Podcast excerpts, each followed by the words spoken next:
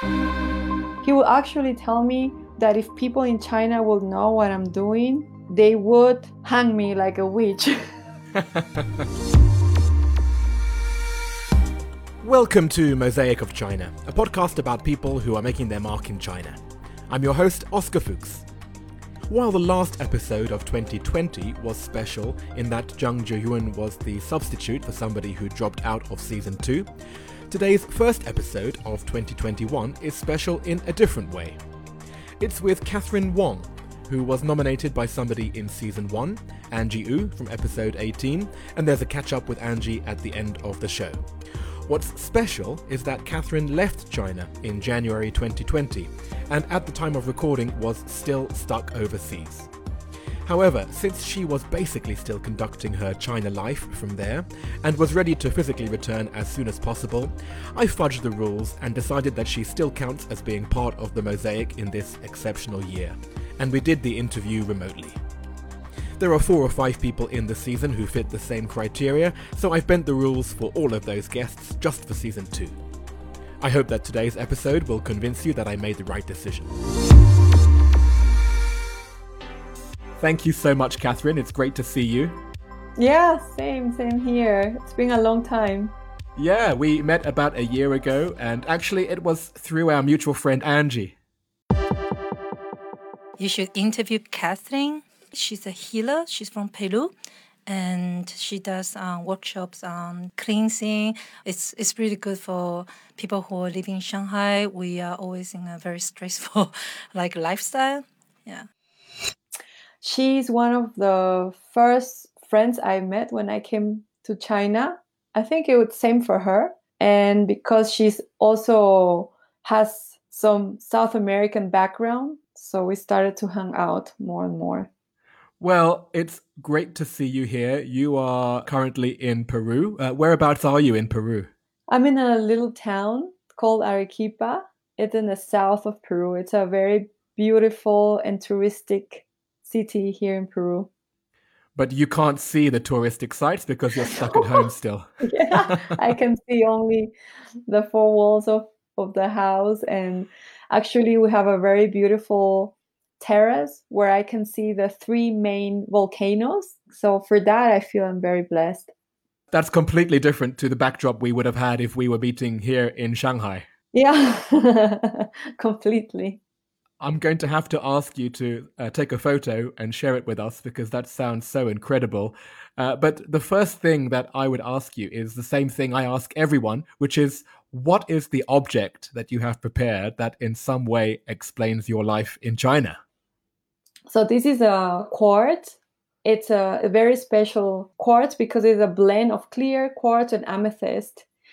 Everything has energy in life, including flowers and crystals. So this crystal carries a lot of energy and information, and it has helped me to connect more to myself and the work that I do. And so, what is that work? So, you will call it maybe a healer. Some people call it light worker. Explain what that means then. What's a light worker? A light worker is someone who is very connected to his or her higher self and works with energy, works with light. Okay, well, where do we start with that? Uh, why don't we start with where you are now because you come from Peru, but what is your background? My father, he's Taiwanese. My mother is Bolivian. I was born in Bolivia, but then when I was little, I moved to Peru. So this is where I grew up in Peru. Peru is in my heart. So I've grew up with two different cultures in my life. And then later in life, I moved to Taiwan to live for a year and after that, we moved to Central America in Nicaragua. And after that, I moved to, to Shanghai, where I thought I was going to be there for one year. Um, but now I'm there for already 16 years. yeah, it tends to work like that, doesn't it? Yeah, China has something, a special energy that keeps people in there. Yeah. Well, let's go back to where it began. You mentioned, of course, Peru. My image of Peru is that it has quite a lot of Asian influences when you compare with other Latin American countries. I believe Peru has the biggest Chinese society. You can see a lot of Chinese restaurants. You could find maybe two or three Chinese restaurants in, one block. The community was quite active. And if you go to Chinatown, then you feel somehow you are like on Nanjing Donglu a little bit with different shops and a lot of Chinese people. yeah. Nice. So it was quite integrated into the Peruvian lifestyle, or did you still feel that you were a strong minority? Um, I felt a stronger association with the Latins, going to parties and uh, this sense of humor that people have in here. So now I'm feeling sorry for your Taiwanese father. It sounds like he was the minority in your family. yeah. Well, let's fast forward then to your life in Shanghai. You are, as you would put it, a light healer. Is that something you've known about from the start and you did that from day one? Not at all. I really had no idea what energy is. Um, so I had no idea of any of these things to be like special. My mom, she tells me the story when I was a little baby. I would cry and cry nonstop, and she would take me to different doctors and doctors will tell her that I was fine, there's nothing wrong with me. So then she took me to my grandmother, who used to work with a special way of healing. She comes from a town where the most famous shamans come in Peru. Her grandfather was a really famous healer, and people will come from other cities just to see him. And she did her, her magical work on me and after three times, I just stopped crying. And so every time I will have something minor, then my mom just will take me to my grandmother. And it was like this with me, with my sister, with my cousins. This for me was very natural. And then I, I will have also my nanny here in South America. It's very common to have a nanny, like an ayi who lives with you in your house. And my nanny comes from the jungle, like very deep jungle. So if there will be anything, she will come with some herbs and and then we will be fine. That's so interesting to hear because, you know, my background is from a very secular city lifestyle in Europe. To hear you so casually talking about your grandparents who had a healer in the family, that to me is so alien I hear about Peru in this context quite a lot, you know, with ayahuasca and shamanistic traditions. What is it about Peru? We have such an old culture with tribes who are still alive. A lot has been lost, but at the same time, a lot has been passed on from generations through, through generations up until now. Of course, 10 years ago, some people will call it witchcraft. Right. right. And I can I can assume that your father would have been very skeptical in that case. Oh, yeah, totally. Totally. That was one of the many things where my mother and my father would not agree on. Um, but even though he would not believe or understand, he would still let my mom uh, or my grandmother do this kind of healing to us. Because he would see the results, right? Yes, he would see the results. And even though he would see the results, the time when I started to do this as a work, he would actually tell me that if people in China will know what I'm doing, they would hang me like a witch. well, let's jump forward then to that time in China. So, how did you start doing this? Well, I, I came to China to study Chinese for one year and decided to stay a little bit longer. First, I was working as an interpreter for people from South America. So I was traveling around China, helping with the language. And then after this, I worked for seven years for an insurance company as an agent. But then things started to change in the company. You know, I, I have been really happy for seven years. And then suddenly things change and I started to be unhappy. And I was thinking, no, I cannot live like this.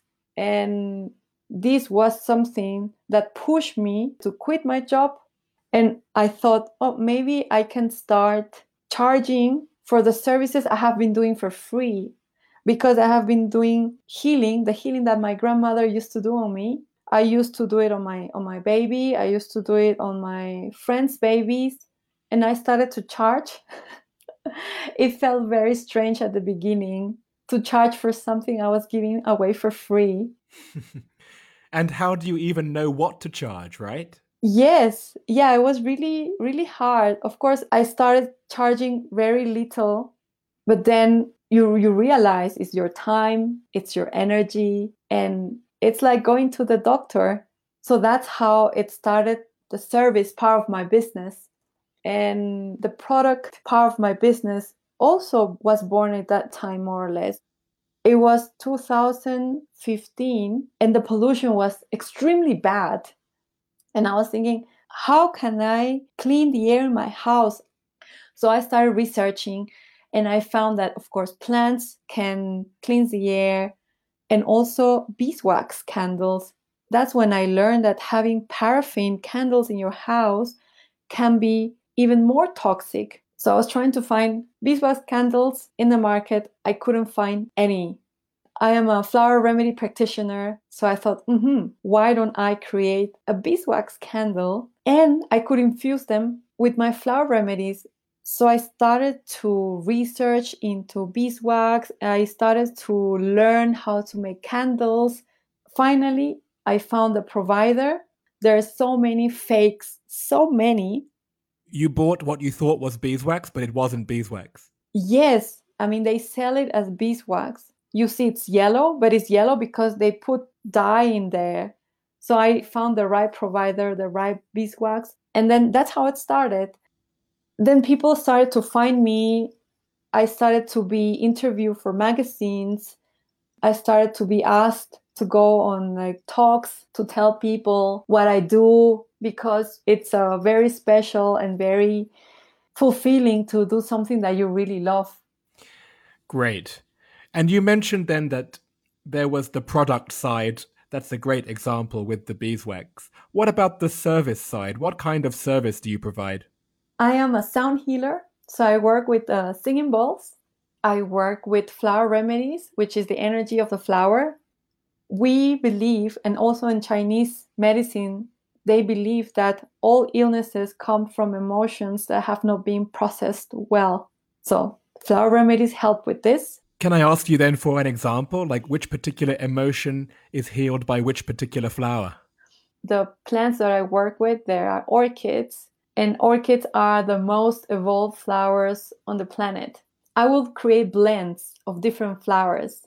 Maybe you're anxious about something specific, so it will be not the same blend for you than for someone else. Also, I work very intuitively. Interesting. And what other services? Ah, yeah. So I do practice what my grandmother taught me, which is aura cleansing. And for the aura cleansing, I use an egg, a raw egg. a raw egg. Yeah. okay, how does that work? So it's the raw egg and the client lays down in a massage bed, but I don't do any massage. I pass this egg around the aura of a person. And at the end of the session, I break the egg in a glass of water and you can see different kinds of shapes. And we are both able to see if the aura was clean or if there was something bad, like bad energy or stuck energy in your aura. Um, my grandmother, she had two cases where somebody was really sick. And when she broke the egg, the egg had a lot of blood inside and the other one was the egg almost cooked. the energy of the person was really bad. Wow. and have you had similar experiences yourself in China? Like, uh, what were the more extreme situations that you've been in with the the aura cleansing? The egg just breaks in my hand because the energy of the person is so strong and so bad that the egg will just break as soon as it's close in contact with the person. Wow. Interesting. And your clients, are they also other Latin Americans who understand this, or are there people who you are introducing it to for the first time? the last year, there has been maybe a growth of Chinese people coming to see me. And I find it fascinating because people who come to me, it's people who are well educated and they just realize that money is not everything. That's great. And so, how do you feel that you have changed through this process? I think the more you do it, the more confident you get. Right, because your story was a strange one. You had this family background, you didn't really understand it, you didn't really pursue it, and then suddenly you sort of fell into it. And so, I guess was part of your development just realizing, oh, wait, I can do this. I'm not just pretending. Yes, exactly. Yeah. Do you see that there is now more acceptance of this kind of thing? Or, or do you think, in general, your father is still correct? no, I think not just in China, but in general, humanity is opening up to this kind of spiritual work people are using herbs, people are using crystals, people believe in chakras. So this is all a little step, you know, for people's spirituality. Yeah, I think you are describing my own personal development because I I'm a skeptic, um, but the more that I expose myself to this kind of thinking and to people who practice it, the more I am open minded to it, you know. And I've done some sound therapy with those Tibetan bowls. And I've got a friend who does Reiki healing, and I've done some crystal healing in the past. And each time I do feel the energy, uh, and I don't know exactly what's going on. I can't articulate how it felt, but I could feel that there was something happening for sure. Yes, yes. And I think that's the first step for people to start to understand and awaken. Thank you so much, Catherine. Thank you so much, Oscar. I'm really happy to share all my story with you. Let's move on to part two. Let's do it. Okay, let's jump in. Uh, question one What is your favorite China related fact? There is a temple of my ancestors somewhere in Guangdong. So for me, that was very interesting. And it's specifically your clan I, I believe so. I believe Wong, they all come only from one line. Okay, well, when you come back to China, you should make your pilgrimage to Guangdong yeah. in that case. That's really interesting. Number two, do you have a favorite word or phrase in Chinese? Yes, it's 旅途愉快, which is have safe travels. The first time I heard it, I found it funny and then I kept using it, not knowing what it means until I asked my father what it means. And yeah, it makes sense. I love to travel. Nice. And did you learn that in Peru or did you learn that in China? I learned that in China. Oh, how funny. So he never taught that to you when you were small? No, actually, he never talked to us in Chinese when we were small. Really? Is he happy now that you can speak some Chinese? He's proud. Ah. What is your favorite destination within China? Yunnan. It is beautiful. I feel the energies in that place are really pure and amazing. Next question. Uh, if you left China, what would you miss the most and what would you miss the least? Now, you've been outside of China for, is it nine months? yes. So, uh, what do you actually miss the most and, and the least? Online shopping. It's mostly for groceries. It is yeah. so easy, so efficient. You get your groceries within one hour here in Peru, there are no such things. So when the pandemic started here, my mother had to call the lady from the little shop to ask, Do you have this? Do you have that? And if she would say, Yes, I have this bread, okay, which brand? I have this brand, this brand. so it will take a long time. Of course. Wow, a great example. And what about the thing that you missed the least? The fast pace of life because when you're there you feel everything is working so fast and you are sucked in this energy of going fast. Yeah there's no escape. Is there anything about life in china that still surprises you? Change. Change in terms of how fast there's buildings appearing or disappearing. In my street in two or three months there are like four coffee shops new Yeah, so it's going to be a surprise when you come back to China to see what's going to be on your street now, right? Yes.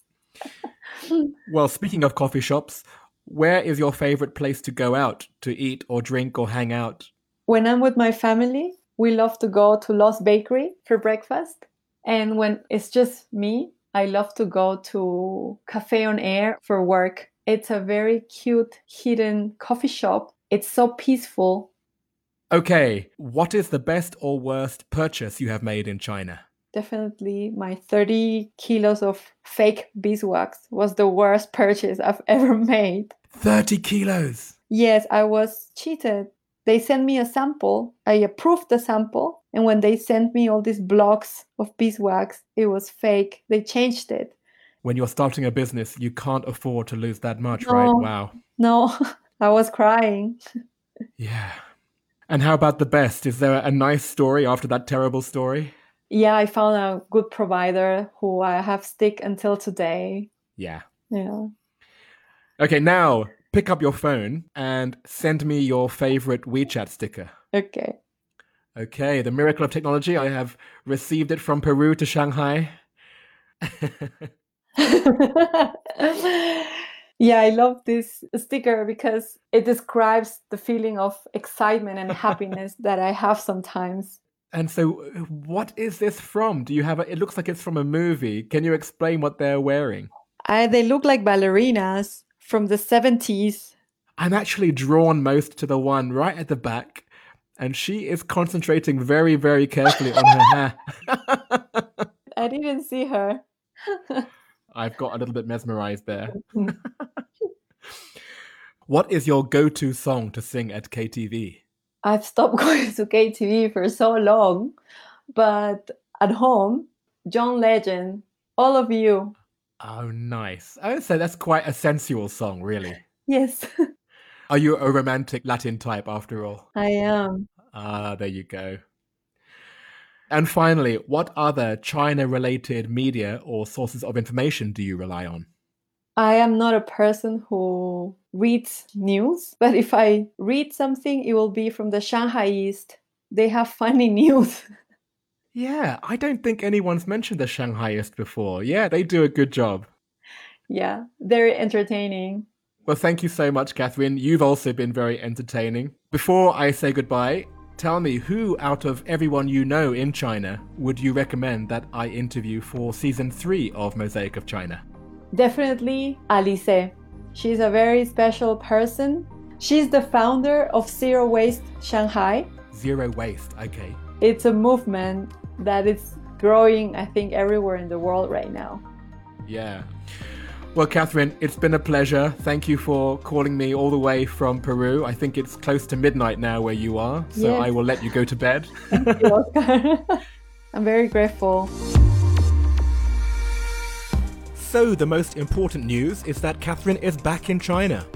She arrived in November, got out of quarantine in December, and has settled back into Shanghai life in January, just in time for this episode to be released.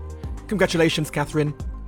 The second most important thing is to play the excerpts from the premium version of today's episode, and I promise, if you listen to the full version, you will never look at a guinea pig in the same way. I think I've had the longest quarantine in the world. And then, just as we're talking about your father, in he Yeah. comes. Uh, so the guinea pig was used as an x ray. I'm nervous now. Please don't draw the death card. Breathe deeply. And the third most important thing is that we didn't actually mention the name of Catherine's brand, which is the Andean Apothecary. For help with how to spell that, just find us on social media, and it's there where you can also find lots of images to accompany today's show. There are some of Arequipa, the city in southern Peru where Catherine was stuck for 11 months, her favourite WeChat sticker, the dancers with the big personalities, Photos of her family, including her younger sister, and one of her nanny in her hometown in the Amazon, carrying a whole termite mound home to feed her chickens. Cafe on Air is there as one of her favourite hangouts, which incidentally was also the favourite hangout of Lizanthia Taylor, the pain management expert from season 1, episode 28. Catherine's favourite China related information source, Shanghaiist, which actually appears to be on hiatus right now, and a graphic on Lutu Yukwai, which does translate into English as happy travels, but I'm much more likely to use the French phrase bon voyage. Maybe that's because we don't really have a good phrase for this in English, or maybe it's because I'm pretentious. Mosaic of China is me, Oscar Fuchs, with artwork by Denny Newell. Coming up is the short version of my catch up with Angie Wu from episode 18 of season 1, and I'll see you again next week.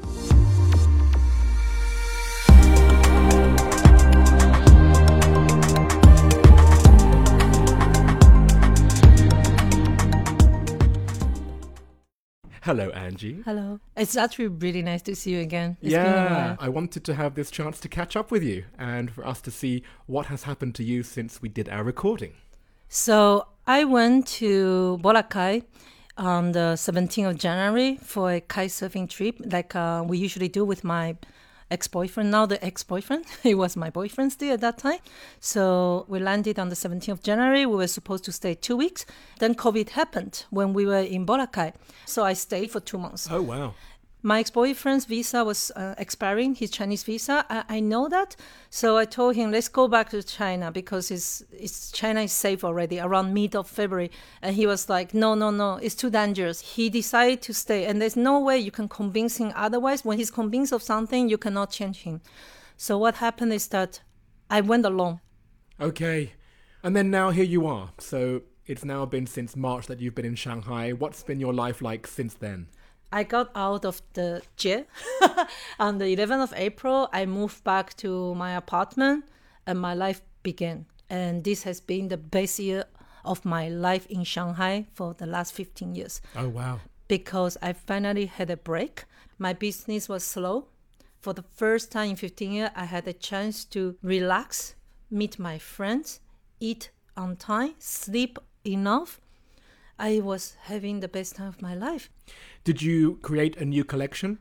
uh, I have really amazing collections coming up, but they're not my priority anymore. Work is not my priority anymore. I reset my priority of life. Interesting. I think that's what I can visibly see with you. You have a, a lightness about you, which perhaps I didn't see last year. I hope that people listening will also see the light at the end of the tunnel. That that you know that obviously you have come out of it a completely different person. I really feel compassionate and sorry about uh, all the people in the world because my parents are stuck in Montreal. They are going through a second lockdown alone. So we are really lucky in Shanghai, and there's not one day I'm not grateful for everything that's happening in my life. But in the same time, I do feel sorry for the world and hope everyone can get something good out of this um, experience um, something that enlightens them or something that makes them pursue a better life. Yes. Thank you so much, Angie. It's been great to see you again.